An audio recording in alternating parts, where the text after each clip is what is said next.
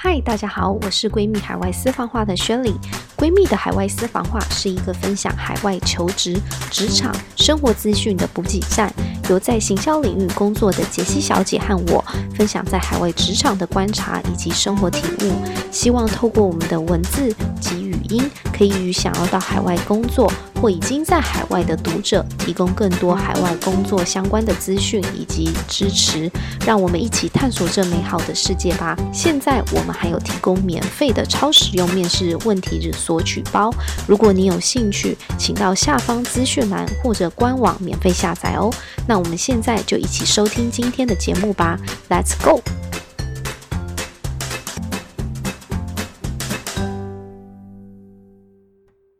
go！Hello，各位闺蜜海外私房话的朋友，大家好，我是雪莉。在过往的一个人物访谈，我们专注于很多关于美国还有亚洲的海外人才他们的工作经验。但其实最近在这个一对一的访谈里面，我也发现不少人有考虑去欧洲工作。所以这一集呢，我们也是请来了 Jackie，想请他跟我们分享一下。在欧洲这个工作的一个求职经历，还有最后为什么他会选择去匈牙利工作，以及他也会分享他在欧洲整个职场环境的感受。那我们现在就来欢迎 Jackie。Hi Sherry，Hello。然后我其实想问一下，就是你后来是前往欧洲的匈牙利工作，那从亚洲搬到欧洲这样子的一个考量是大概是怎么样？可以跟我们分享一下吗？大家应该知道，在之前我的工作是在沃尔玛做商业发展、商业分析相关的呃事情嘛。那、嗯、那时候我想要再去研读我的硕士，所以那时候在考虑在国外去拿一个硕士的学位。那那时候的状况是我跟不同人在聊，呃，比如说选择地点啊，然后选择学校等等。那我想大家都知道，主要的留学的国家会集中在于美国或者是英国嘛。对。那时候是我在跟我之前在港科大的老师呃聊了之后，他向我推荐了这个学校，在呃布达佩斯，也就是匈牙利。好，这是大致上的时空背景。那往往下再一步再去选校的时候，其实我其实比较看重的是我念完书。要在当地，或是甚至在国，或是在该地区找工作，呃，发展的机会。所以那时候在看匈牙利，甚至是匈牙利周边的工作机会，我觉得都是蛮欢迎国际人才的。之后我的时空背景是在，呃，英国准备脱欧，然后美国的签证开始缩紧，所以其实这两项对于国际学生来讲的话都是非常不利的因素。如果在毕业之后要在当地找工作的话。嗯，那所以那时候在分析之后是觉得，哎，匈牙利这个地方可以，而且是这学校在当地算是蛮知名度算蛮高的，然后也跟非常多的公司有做合作，所以那时候才选择。我好奇，就是因为在匈牙利，它并不是一个传统国际工作的地方嘛，你可以先跟我们介绍一下这个国家的一个地理位置，还有它跟在整个欧洲所代表的一个权重嘛。匈牙利也是在欧盟，所以就是大家大家知道，现在欧盟大概确切的国家数呃忘记了，但是匈牙利也是在创始国之后，忘记是两千多两千零多年的时候加入到欧盟的印象中，或者在、嗯、对，然后呃，它主要位于在所谓的中欧，站在欧洲人的角度，对，很多人会以为它在东欧，其实东欧还要再更旁边，它其实在欧洲，他们还有一个所谓的中欧。的称呼来称它。那周遭的区域包含了所谓的奥地利啊，然后捷克、呃波兰、斯洛伐克、罗马尼亚，大致上有所谓的呃六七个国家都属于中欧的范围。对，当然呃主要的中欧就是以以奥地利为界限，对，以奥地利这个国家开始，所以奥地利的右边是匈牙利，然后奥地利的上面分别是斯洛伐克。波兰还有捷克，然后像那个奥地利的下面是罗马尼亚。接下来经济的部分，其实这几个国家加起来人口，我印象中没错，应该是不超过五千万。那呃，语言的话，整个中欧吗？整个中欧地区，对对对对对。呃，从大讲到小哈，大的区域的话，中欧当然是不超过五千万。那时候稍微看一下，那呃，接下来就是在每个国家，比如说像匈牙利大概九百多万人口，其实比台湾还要小。呃，奥地利也是差不多，然后罗马尼亚、捷克加起来，但是在之中的语言其实就非常的不算是复杂，但非常不同。比如说匈牙利讲匈牙利话，然后奥地利讲德语，波兰有波兰语，或者说斯洛伐克斯洛伐克语跟罗马尼亚语。然后在经济部分的话，大家可以想到，当然是奥地利主要是在中欧里，它主要是经济的火车头。那接下来其他的国家，像第二名或第三名，应该就是所谓的，应该就是匈牙利。原因也是因为匈牙利的丰厚的历史文化跟历史遗产，所以大家最常听过就是所谓的布达佩斯。然后在呃还有波兰跟捷克，呃捷克就是布拉格嘛。所以在波兰、捷克跟呃匈牙利这三个国家，主要也是以旅游啊、作为主要的经济收入。那你当时毕业之后，你是在这一整个欧呃中欧这一部分，你都有去尝试去找工作嘛？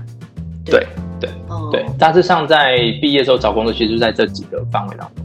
透过其实方方法，除了之前介绍之外，还有像比如说校友的推荐，那时候学校。呃，有蛮丰富的校友网络，所以那时候有透过几个校友，然后推荐工作。然后第二个就所谓的当地的求职网站，去上面投，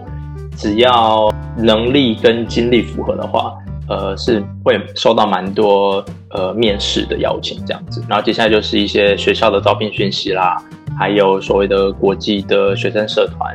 他们会不定时的去偷一些招聘的讯息这样。你刚刚提到就是那种招聘网站，它是每个不同的，比如说匈牙利有匈牙利自己的一个求职网站，就是主流的，或者是说，比如说捷克也有捷克主流自己的网站，还是说整个中欧部分有一个整合性的求职网站呢？目前我那时候我在找工作时候是没有，主要蛮分散的，就是奥地利有自己的，然后波兰自己，刚刚提到捷克啊，匈牙利也有自己。了解。那语言的话，因为刚才有提到语言上，其实每一个层次它的语言都不一样。那这个对于你当时在找工作的过程当中，有会是一个阻碍吗？还是可以从几个方面来讲？因为第一个应该是在工作机会上面，呃，很多的公司他会直接讲说他需要，呃。英文交流为主，就是主要是招英文的人才。Okay. 那这样子的话，其实站在国际学生的角度，呃，其实跟呃所谓的波兰找工作人，或是奥地利或是匈牙利找工作人，其实都是一样。因为大家基本上英文不是主要的母语，但是工作机会是需要求需要英文。嗯、那换言之的话，其实像我们母语是中文的，其实都没有差。因为别人也其实英文也是也是他们也是从头学的，所以在这样子的一个环境底下，其实对相对于国际学生是比较有利的。只要那个工作机会是要求需要英文的。因为我曾经有听到人家说，就是他们在德国工作，有时候在德国他们对德语的要求其实是有这样子的要求的，所以我很好奇，就是说在中欧或者是在东欧这一块，他们他们主要还是以要求英文为主。对，所以我我我觉得相比来讲的话，像你呃，Sherry 刚刚讲的，尤其是西欧这个部分，在德国它其实是自成一个经济体，然后法国它也是自成一个经济体，英国也是。那接下来就是所谓的北欧地方，然后还有接下来意大利语区，然后西班牙语区，那主要他们都会各各自的就成为他们自己的一个经济圈，然后整合一下，所谓变成现在所谓的欧盟。所以在求职过程当中，其实。在呃，去德国找工作，其实很多都是相比我我自己本身感觉是相比没有那么的国际化。原原因不是因为他们不够国际，原因是因为他们本身自己在在该国的的经济发展还有商业环境就已经非常多成熟，经济对非常成熟了。他们也是自成一格，所以并不需要说仰，也不能说仰赖，就是说他们在国际化的部分。他们并不需要那么高，他们也许是呃，比如说百分之七十、八十，百分之七十左右，可能就是在德国当地做他们的商业发展，七十八十当地在做法国的商业发展，那可能百分之三十或甚至更少。我们说，嗯，那我们可以尝试这个国际的机会。所以，这这是部分。那大部分大家听到也就是几个比较大的呃国际公司嘛，比如说德国的或法法国的公司。那其实他们大大小小还会有。对，那站在中欧或者东欧的角度比较不一样，因为他们在嗯，我我我从稍微时间现在往前拉点，其实大家可以知道他们很多的国家在是在苏联，就是一九九一年之后。才开始各自成立国家的嘛，所以经济发展的程度相比德法没有那么没有那么久，所以他们一大程度部分需要仰赖，呃，包含了国际贸易，然后还有呃旅游，然后还有其他相关要跟国际接轨的的产业，对，嗯，那在这个框架底下，其实呃很多的工作会要求是需要跟国际接轨，那在这样在下一层的话。那语言的要求大部分就会英文，所以相对来讲的话，在中东找找工作的机会，呃，如果以国际学生来讲，是相对在德国、法国找工作是相对来讲容易多的。那你当时找了这么多城市，最后选择留在匈牙利工作的原因是什么？可以反过来说，那时候其实在在念这个学校的时候，呃，主修是财务，所以那时候其实很多有一些。很多公司其实跟我们学校已经有在做做接洽的动作，对，所以其实，在比如说毕业之后，其实我们很多的毕业生校友啊，会有很明显，比如说百分之三四十集中在某一家公司，主要是因为那家公司跟跟学校有长期的合作，其实学生毕业，在这个学生毕业的时候，基本上他们都会都会找。我们的学生去那边，等于说学校本身就在某些业界里面的公司有一些很好的 connection，所以他们就是毕业的学生，其实有很多机会是去同样的一个公司。对对对对对对对，就是这样子的。所以在这样子的方向去找工作，其实大致上的公司就会固定是那几家，因为就是那几家分摊呃每一届的学生嘛，所以每个学生都会呃有机会。至少至少到面试那个阶段，在不同的是这样子。那当然，在其他国家像波兰、捷克，这也会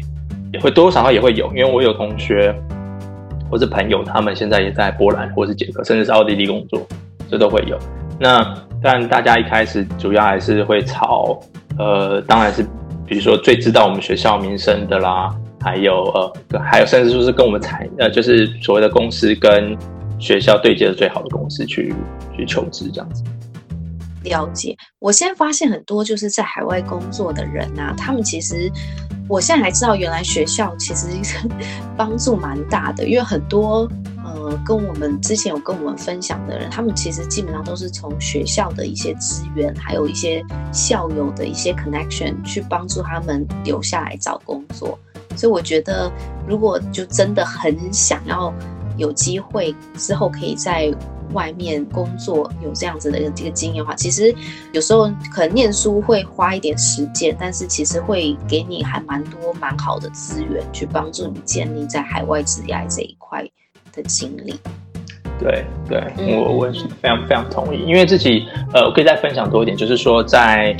尤其在很多人想要在国外工作，前提可以先设定说呃大致上的产业。比如说，他们决定是想要在哪个产业去去做发展，比如说行销啦，或者是呃金融，或者是工程领域，还有其他其他领域等等这样子。那、嗯、他们再去深耕说，究竟是哪几个学校会是他们呃主要可以去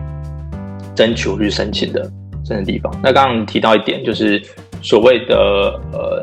学校之后的工作帮忙的呃职业发展这一块嘛。那其实我想，大部分的学校都会公布，基本上每一年啊，他们都会公布他们毕业生求职的求职率，比如说在一到三个月，然后多少人找到工作，然后半年之内谁找到工作，那他们还会再更细分是在哪几个领域。其实这些都是一个蛮重要的参考指标。好奇就是你当时在找这个欧洲工作的时候，你整个工作面试的流程大概是怎么样子？我觉得大致上是差不多的。一开始的话，也都是人资呃电话面试。那之后到第二关的话，可能会是一对一，可能也许是人资加上部门经理，或者是只有人资单一方面。那可能第三关、第四关就所谓的呃，应该叫做 technical interview，会去去测试一些，比如说数据的分析啦，或者是金融、金融财务分析那接下来到最后一关，大部分都是呃部门的经理或部门的呃主管，然后来做最终最终人的面试这样子。嗯，所以面试流程上大致上是差不多的。在签证的那个流程呢，就当然每个国家不太一样啦，但是以工作来，呃，以欧洲来讲，它整个的一个签证的办理这些，呃，是比较容易的，还是你你觉得有困难的地方？在工作签证上面，我觉得至少我听到的反馈是在中欧这些国家是蛮蛮开放，就是在外国人他们会去愿意去帮你申请签证，那主要也是时间上会等得比较久。那我自己本身是还好，大概等了三个月工作签证下来。我听到有人是等到呃六个月，甚至更久的工作签证才下来。对，但终究是会下来，只是说等的时间长短这样。所以那些签证其实是雇主帮你去做申请，还是你自己要去申请这样子的工作签证？应该说是会雇主来帮忙做申请动作，嗯、但有几个点我要加的是。第一个，在以外国人要在当地找工作，其实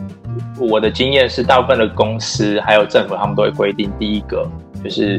要去招聘，要去发布这些招聘讯息。那满多少天没有人来招聘，所以才能找国际人才。那第二个也要有一个很好的理由，说为什么要招国际人才。对，相对台湾也是一样，台湾如果要找国际人才的话，基本上公司也要符合这两个规定。对，公开招聘，然后第二个为什么要找这个人？第三个也有所谓的最低薪资，就比如说找这外国人，他至少要给他多少钱？英国也是这样，我印象中。对，没错，没错。所以他们呃，所以基本上，我觉得放出四海皆准，在每个国家，他们至少会有这三项的规定说，那这还有一些细项，其他你要符合什么什么资历啊，什么资格，在哪个领域，那这是更细节。但大致上的主要考量会这三个。那我刚刚提到为什么中欧会是一个比较好的落脚或是起点去发展，原因也是因为中中欧在这一块国际发展，它是需要国际人才去帮助它的经济发展，然后也有非常非常多的国际公司在呃中欧等地等开设分公司等等。嗯，的状况是你在当地念书嘛，然后等于说在当地找工作。呃，如果对于那一些可能他本身并没有在当地，没有在欧洲城的那些人，如果他是从比如说台湾啊，就是不同地方去投这个履历的话，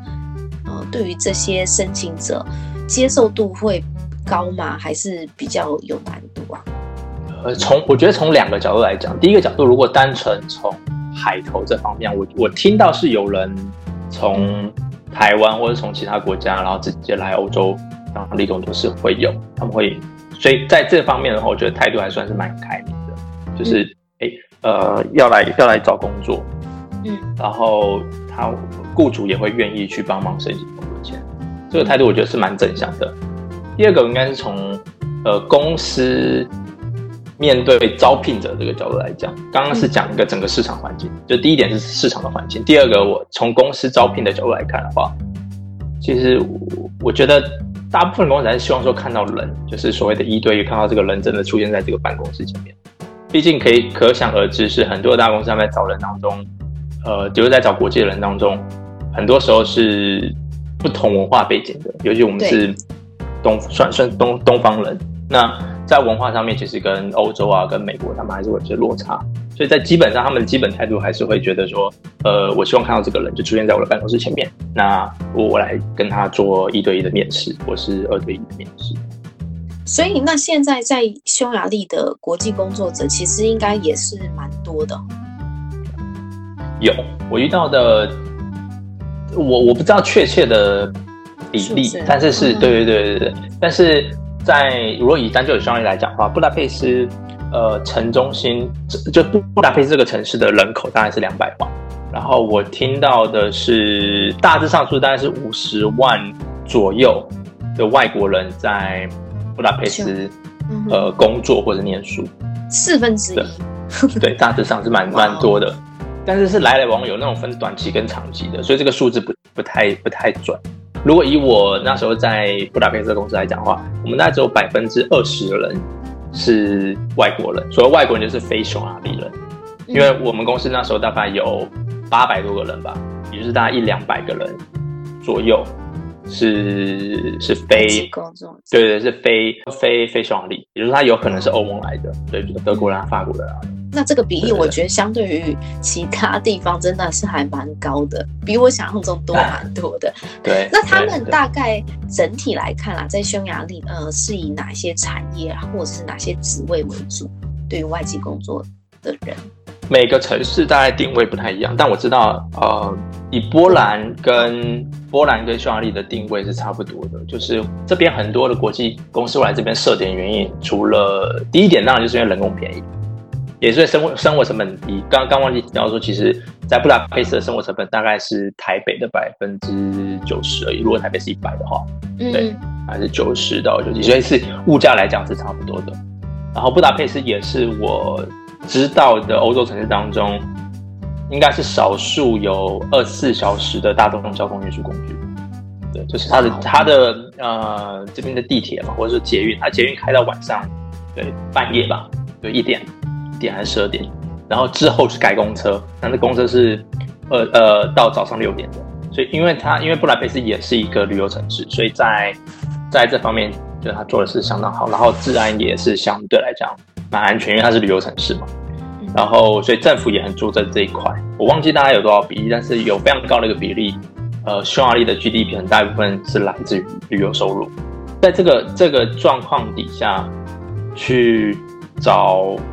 面试来讲的话，是我觉得工作机会是蛮多的。这样子，对，我希望你再补充几个点。这边有个名称叫做 SSC，就是叫做呃 Share Service Center。那这部分很多的公司，很多国际公司来这边设点，主要是处理，比如说财务分析，然后还有一些账务状况、账务的部门，然后还有呃技术支持或者说客服的部门，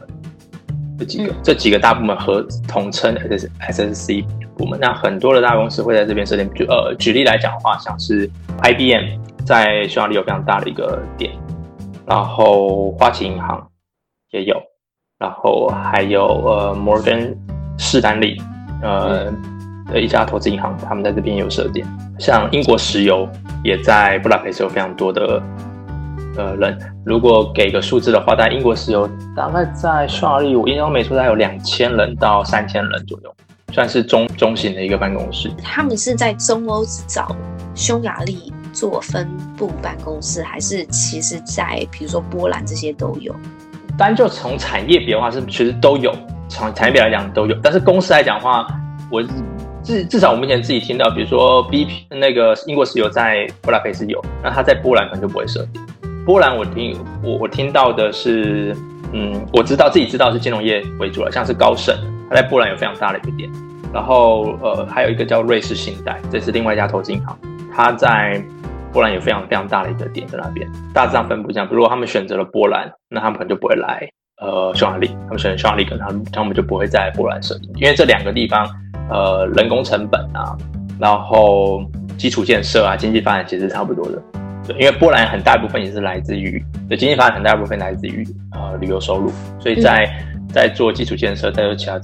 其他发展的话，呃，波兰跟匈牙利的状况背景是蛮类似的。对，所以我才会才把马把他们两个来做比较。那整体来讲，你在嗯欧洲这个职场，你有没有一些特别的观察？我觉得基本上来讲，欧洲算是步调蛮比较慢的，因为不像跟跟我们的刻板印象其实大大致上是吻合的，因为呃注比较注重生活，对，那也不会演讲，其实在工作的文化上面也是比较人性化。先讲到工作完，工作完之后讲到生活。比如说在工作上面来讲的话，在加班文化其实是没有那么被推崇的。大部分我听到一个比较极端的例子是，即使是很多的欧洲人，其实要老板要付加班费，他们也是不愿意工作的。他们会就是到点了，就是他是固定要下班，比如说六点到了，我就要走，因为我有家里要顾。嗯，我家里生活还是有的。那甚至是周末给再多钱。很多匈牙利人也是，或是欧洲人，他们也是不来工作的，主要也是因为生活，然后还有家庭，甚至是其他人际关系要去做。从这个角度出发，然后到生活上面，其实生活算是蛮多元的。那他们也会，我自己本身感觉是蛮接受不同国家呃不同文化背景的人。那在交流上面，我觉得自己本身也是没有问题。当然，这个前提是说英文嘛，所以就是基本上是跟会说英文的欧洲人一起，呃，一起工作，一起呃旅游啊，或者是说出去交际这样子。好的，那我们今天非常谢谢 Jackie 跟我们分享他在欧洲的一个求职经历，还有一些职场的分享。呃，希望这一集对大家都有帮助喽，谢谢，拜拜，拜拜。喜欢今天的语音吗？如果你有任何的想法或有想要听的主题，欢迎到下方留言给我们哦。我们下次再见。